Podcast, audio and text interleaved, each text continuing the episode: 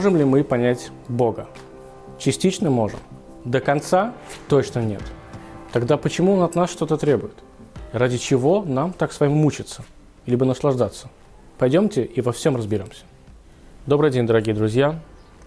Есть очень известная фраза наших мудрецов, которая звучит так. В моем вольном переводе она звучит так. Все, что не создал Всевышний в этом мире, он создал во славу себе. О чем говорит эта фраза?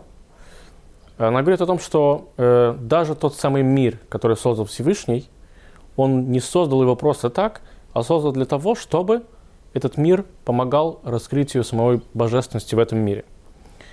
Есть другой интересный момент, что слово «мир», оно однокоренное со словом «сокрытие». То есть как бы Всевышний создает этот мир, мир скрывает его, и сам же мир должен быть таким, через который мы увидим самого Всевышнего. Как это можно понять? Давайте начнем с того, что по большому счету, что такое понимание, что такое логика. Кто создал саму логику? Саму логику и правила этой логики, да, рамки этой логики создал сам Всевышний. Получается, он и управляет этими рамками, и он и управляет этими правилами той самой логики. О чем это я? Когда что-то или кто-то видит э, какой-то поступок, который ему непонятен, он говорит, что это нелогично – Другой же человек может на тот же самый поступок сказать, что это нет, это абсолютно логично. То есть для человека это понятно. Но кто? Получается, что получается, что один для одного это логично, для другого этого нелогично. Кто из них прав? Не совсем понятно, правильно? Опять же, нелогично. Как в одном известном еврейском анекдоте. Ты прав, и ты прав. Ну как же, такого же не может быть. И ты, и ты тоже прав. То есть правило логики – это нечто ограниченное пониманием, можно сказать, разумением человека. Вернемся опять же, кто создал ту самую логику, и эти правила создал сам Всевышний. Он бы мог ее создать и по-другому. Эм, он бы мог ее создать абсолютно... Не было бы такого вообще в принципе в природе, может быть, такого понятия, как логика. И тогда никто бы не мучился. Мы бы не, переживали, почему один понимает это, это происшествие, а другой не понимает это происшествие, потому что каждый может понять, как он хочет. Но есть общая какая-то все-таки закономерность, да, что логично, что нелогично. Например, жениться, выходить замуж, это логично. Так делают большее количество людей. Если кто-то к нам приходит и говорит, я теперь э, family free, там, да, или как child free люди говорят, например, да, но другие говорят, что это, это нелогично. Почему это нелогично? Ну, потому что большая часть людей так не делает. Да, но ты же почему-то дошел до того, что ты хочешь быть, там, не знаю, family free или child free, и ты объясняешь свою логику. И она тоже получается логичной. О чем это все? Это все о том, что это все на самом деле очень зыбко и не совсем однозначно. Э, кричать, что есть только лишь одна правда в каждом конкретном случае, мягко говоря, глупо. Потому что правды бывает много. Даже в самой Торе. Мудрецы очень часто спорят между собой, и они говорят иногда абсолютно параллельные вещи. И сама Тора говорит, что и это правда, и это правда. Потому что у этого человека есть своя логика, и он ее может объяснить. У этого человека есть тоже своя логика, и он тоже ее может объяснить. Согласен ты с этой логикой или нет, это уже твоя проблема – но это логично. Дальше. Получается, что Всевышнего можно назвать очень тяжелой, но очень простой фразой. Он не, не, не безграничен. То есть, если мы скажем Всевышнему, что он ограниченный, это бред. Мы знаем, что Бог безграничный, он может делать все, что угодно. Может создать мир, может не создавать, может его э, уничтожать, уничтожать, все что угодно. Всевышнего нет никаких границ. Но сказать, что он безграничный, это в нашем понимании, в нашем человеческом языке, это тоже некое ограничение. То есть безграничный. То есть ты его ограничиваешь тем, что он теперь безграничный. Он же может все. Так скажи, что он может все. Это тоже будет неким ограничением, словесным ограничением. Это неправильно так сказать о Боге. Так как же хоть как-то приблизительно можно правильно сказать, придумали мудрецы. Придумали фразу, которая чуть-чуть, совсем на чуть-чуть приближается к этому э, правильному определению. Про Бога можно сказать так, что Он не не безграничный. Что такое Он не не безграничен? Он не не ограничен. Он невозможное невозможного. Это такое, знаете, звучит это как масло масляное, но об этом нужно, наверное, думать отдельно. Сидеть и думать минут 40-50, а то, а то и час. Но любое слово, любой наш э, эпитет, который бы мы только могли предложить к Всевышнему, это всегда будет неким ограничением. Когда-то мы об этом уже с вами говорили, то есть даже, например, назвать Всевышнего добрым, это очень ограниченная история. Почему? Потому что мы знаем, что Всевышний может быть и злым. Когда мы приезжаем и говорим, что он добрый, то мы себе представляем такого добряка, а может ли он быть злым? Ну, наверное, да, может быть, нет. Но мы как бы об этом даже не, не задумаемся. О Боге мы точно знаем, что Всевышний может проявить какое-то зло, какую-то строгость к нам, да? Но опять же, называть его только строгим, тоже ограничение. Мы знаем, что Всевышний также добр. Соединить два слова одновременно, сказать «добр», «злой» в русском языке нет такого. Я не думаю, что не только в русском языке нет такого слова. Как бы мы ни крутили, ничего не получается. Поэтому все эти правила, все эти ограничения, они могли бы иметь место, но вообще иметь право на существование только в одном случае. Если бы мы знали, что на самом деле хочет от нас Всевышний и что Всевышний хочет от этого, от этого мира. Мы знаем лишь маленькую часть. Откуда мы знаем эту маленькую часть? Эту маленькую часть мы знаем только от того, что Всевышний сам захотел, чтобы мы ее узнали. Самая маленькая часть называется очень простыми словами. Называется, э, по языкам Каббалы, это называется обиталищем внизу, обиталищем для Всевышнего здесь, в этом низшем мире. То есть там наверху, где нет никаких ограничений, нет этого физического мира, нету предметов, ничего такого, есть только ангелы, там ангелы прекрасно понимают, осознают, опять же, на своем, на своем уровне, они осознают, кто такой Бог – мы же здесь с вами только слышали про него. Единицы видели, а те, кто слышали его, да, мы говорим, что ты сумасшедший. Да? Когда мы говорим с Богом, то ты верующий, когда Бог говорит с тобой, то ты сумасшедший. То есть, опять же, мы только слышали про него. Представить его на 100%, и как некоторые, э, прошу прощения, пытаются его нарисовать, на мой взгляд, это глупо. Ты не можешь нарисовать нечто. Ты не можешь нарисовать все. Все ты не нарисуешь. Вот Бог и есть все. И поэтому маленькая доля той цели, которой он хочет все-таки добиться, он назвал ее просто «обиталище в нижних мирах». Он хочет, чтобы здесь, в этом ограниченном мире, который полон неприязни, любви, э, болезней, радости, всего чего угодно, каждая травинка, каждый жучок и паучок, каждый человек чувствовал, что здесь находится Всевышний. И что есть кто-то, кто его сотворил, творит и хочет его творить дальше.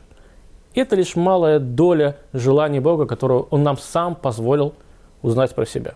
Откуда? Через книги. Как мы об этом тоже когда-то уже говорили, что, к сожалению, у нас нет какого-то другого, э, как вам сказать, э, адресата, к которому можем обратиться, чтобы понять что-то. Человек – это существо, которое обучается. Обучается, учится, узнает. И мы обучаемся через книги, через беседы, через много чего. И так собственно, мы по чуть-чуть, помаленьку узнаем на самом деле, что хочет Всевышний. Но глобальное его желание, поверьте мне, э, мы не узнаем никогда. И Всевышний неспроста рассказывает нам так подробно, как он творил этот мир. Все же знаем, что если бы Всевышний захотел сотворить мир за секунду, он бы сделал это. Всевышний расписывает, что творение происходило шесть дней. Он хочет нам показать, как он внимателен и все-таки как для него это было затруднительно, само творение мира, как он относился к каждой части этого мира с особой внимательностью, да, то есть, чтобы небеса были небесами, чтобы трава была травой. Не какие-то там, знаете, как э, дети делают, да, кляксы и все, и теперь из этого получится мир. Нет. Всевышний постепенно, он хочет, чтобы мы увидели, как он затруднялся, если хотите, творить этот мир, и потом в итоге у него это получилось. Всевышний хочет, чтобы мы относились к этому миру так же – помимо того, что есть само понимание как э, заповеди, да, звучит как заповеди, когда заповедь это, это желание Всевышнего, он хочет еще нечто, чего-то еще большего. Он хочет, чтобы мы в тот момент, когда мы с вами исполняем заповеди, когда мы помогаем другу, когда мы просто, не знаю, э, доделаем любую заповедь, какую угодно, вспомните все, что хотите, он хочет, чтобы помимо этого есть еще, мы знали, что есть еще плюсик. Знаете, как в контрольных в школе, да? 10 вопросов обязательных, решишь 11 12 будет вообще молодец. И эти 11 12 иногда, кстати, прикрывали все остальное. Я помню, что когда я 10 тестов отвечал, я знал, что, наверное, 8 из них 100% я правильно ответил, а 2 я сомневался, я всегда брал еще дополнительные. Зачем? Потому что иногда они мне помогали в итоге да, закрыть вообще экзамен. Учителя видели, что я более знающий, просто в этих двух вопросах что-то как-то там у меня может быть, забыл, может быть, растерялся, много чего. Это то, чего хочет Бог. Ты молодец, что ты исполняешь заповеди. Ты работаешь с этим миром. Но ты помнишь, как я работал с этим миром? Если бы я просто хотел его сотворить, я бы сотворил его вот так. Но я старался. Я старался, чтобы мир был качественным. Поэтому, когда ты исполняешь заповеди, помни, что ты что-то еще меняешь. Ты меняешь самого себя, ты все-таки пытаешься уподобиться мне. Недаром, например, эм, первый человек, Адам, называется, еще называется языке Кабалы Адам и Ильон.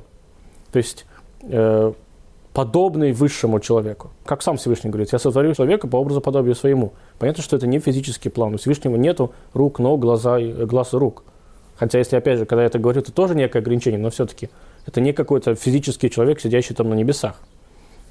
Всевышний творит нас по образу подобию, по внутреннему нашему с вами миру, похожести с ним, к нему. И в этот момент, когда мы исполняем заповеди с ощущением, что я теперь добавляю еще что-то, еще один плюсик, вот это еще две вот эти, да, мини э, этих э, вопроса, которые не обязательны, но я их сделаю, и вот в этот момент это как раз-таки сама цель.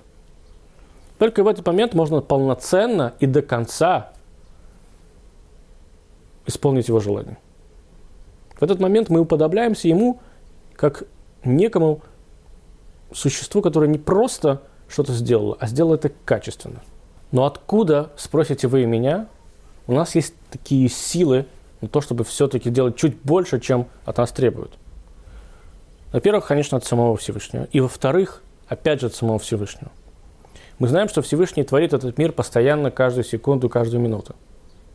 Если бы Он когда-то его сотворил и оставил бы этот мир, у нас бы не было никакой возможности этот мир улучшить. Что можно улучшить, когда, когда это уже на вершине? Улучшить можно только то, что можно еще улучшить. Что еще не до конца доработано, не до конца доделано. Именно поэтому у нас есть с вами такая возможность. Всевышний продолжает творить мир. Например, когда мы просто, даже человек берет стакан воды, или еврей, да, и произносит благословение, благословен ты Господь Бог наш, Владыка Вселенной, сотворивший все,